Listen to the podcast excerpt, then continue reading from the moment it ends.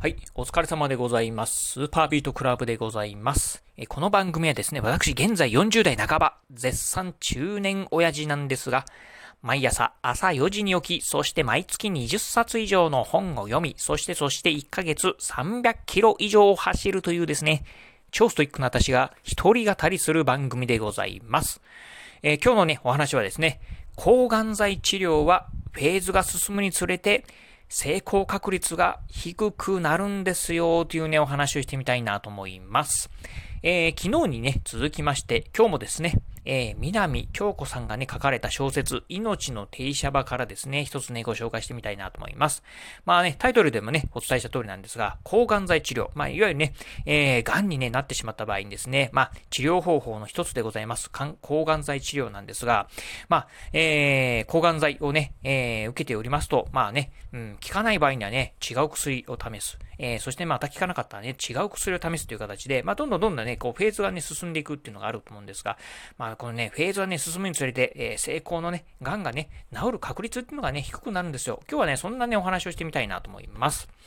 えー、一次治療、二次治療、三次治療、数字が、数字が増えるにつれて、癌の治療の成功率は下がるんですよ。まあ、そんな、えー、お話をね、今からしてみたいなと思います。えー、まずね、えー、癌の治療でね、欠かせないもの、これはね、抗がん剤の治療でございます。えー、抗がん剤、私もね、うーん、まあ、あの、身近なところでいくと、あの、うちのね、私のね、親父がね、もう今から何年かな、15年ぐらい前ですかね、あの、癌にね、なりましたね。えー、腎臓の癌ですか。うん、なって、まあ、えっ、ー、と、どうなんですか、丸っごとね、まあ、腎臓をね、取りましたね。うん、取って、まあ、その後ね、まあ、抗がん剤治療をね、えー、受けて、まあ、今はね、あの、元気にね、暮らしてるんですけど、まあ、そんなね、まあ、癌になるとです、ね、このね、抗がん剤治療というのはね、まあ、欠かせなくなってくるかなと思うんですが、実はですね、このね、まあ、抗がん剤治療、まあ、効果がね、高いと思われるね、薬からね、まあ、患者さんにね、当然ながら投与していくんですが、まあ、薬がね、効かなかったりするとですね、どんどんね、薬をね、変えていくんですよね。うん。でね、このね、薬がね、変えていくにつれてですね、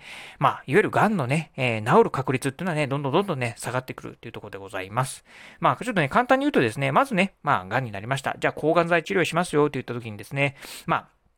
最初にね、えー、投与される薬。まあね、えー、薬、まあ最初にね、抗がん剤をね、投与したんだけど、効果がなかったですよってなってくるとですね、じゃあ次の薬に変えましょうかって言って、いうことで、まあ、二次治療ですね。次の薬に変えるね、治療に進みます。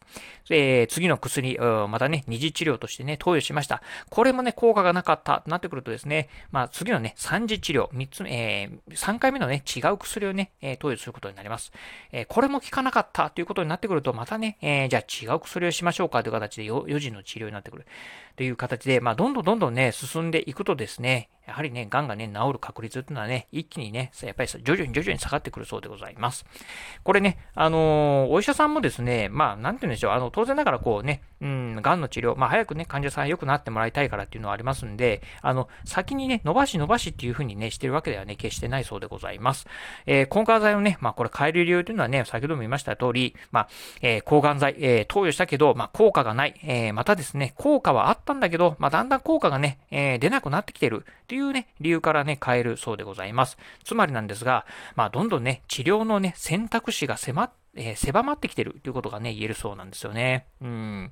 まあね、うん、これね、辛いお話なんですが、やはりね、この、まあ、どんどん薬を変えるからといってね、あの、この本の中でも書かれてたんですが、あの、じゃあ、きつい薬をね、与えましょうかっていうわけではね、決してないそうでございます。やはりね、こう、どんどんどんどん選択肢がね、狭まってきてるっていうところになってくると、うん、あのやはりね、こう、がんがね、えー、感知するっていうのがね、だんだんね、厳しくなってくるのかなという話ですよね。うん。まあ私のね、周り、まあ先ほど言いました通りね、えー、うちのね、親父がね、もう15年前ですから、がんになりまして、まあね、やっぱりね、がんになるとね、あの、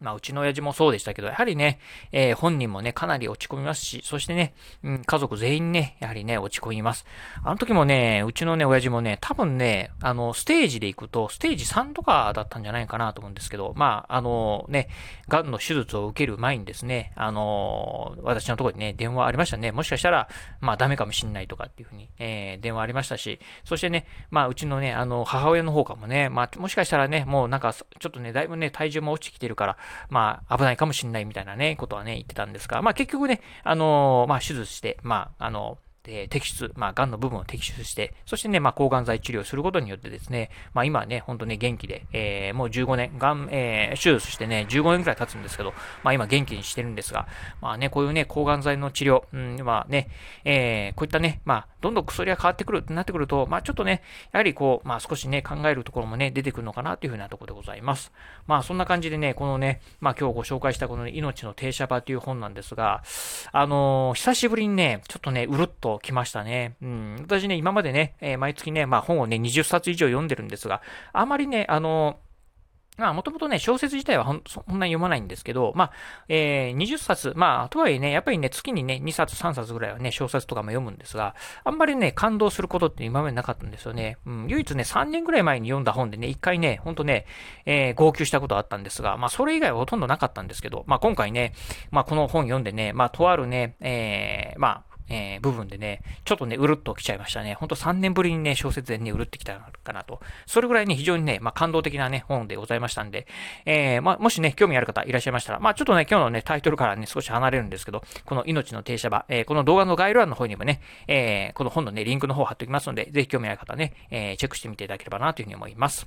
えー、はい、今日はですね、この抗がん剤治療はフェーズが進むにつれて、えー、成功率が低くなるっていうね、お話をしてみました。えー、今日のお話、まあ、面白かったな、参考になったなと思いましたらです、ね、ぜひラジオトークでね、お聞きの方、ハートマークや猫ちゃんマーク、そしてね、えー、ネギマークなんかありますよね。あの辺をね、ポチポチポチと押していただければなというふうに思います。えー、またですね、お便りなんかもね、お待ちしております。まあ、今日のお話、まあ、参考になったよとかね、いう一言コメントでも結構です。ぜひね、お便りいただければなというふうに思います。えそしてですね、え私、ツイッターもやっております。ツイッターの方はですね、このラジオの配信情報以外にもですね、あとね、えブログやね、ツイッター、えー、ツイッターね、ブログとかね、あとね、YouTube なんかもね、毎日ね、配信更新しております。え、ラジオ、YouTube、ブログなんかのね、配信更新情報なんかをツイートしておりますので、ぜひよろしければ私のね、ツイッターアカウントの方もフォローしていただければなというふうに思います。はい、ということで今日はこの辺でお話を終了いたします。今日もご視聴、えー、お聞きいただきましてありがとうございました。お疲れ様です。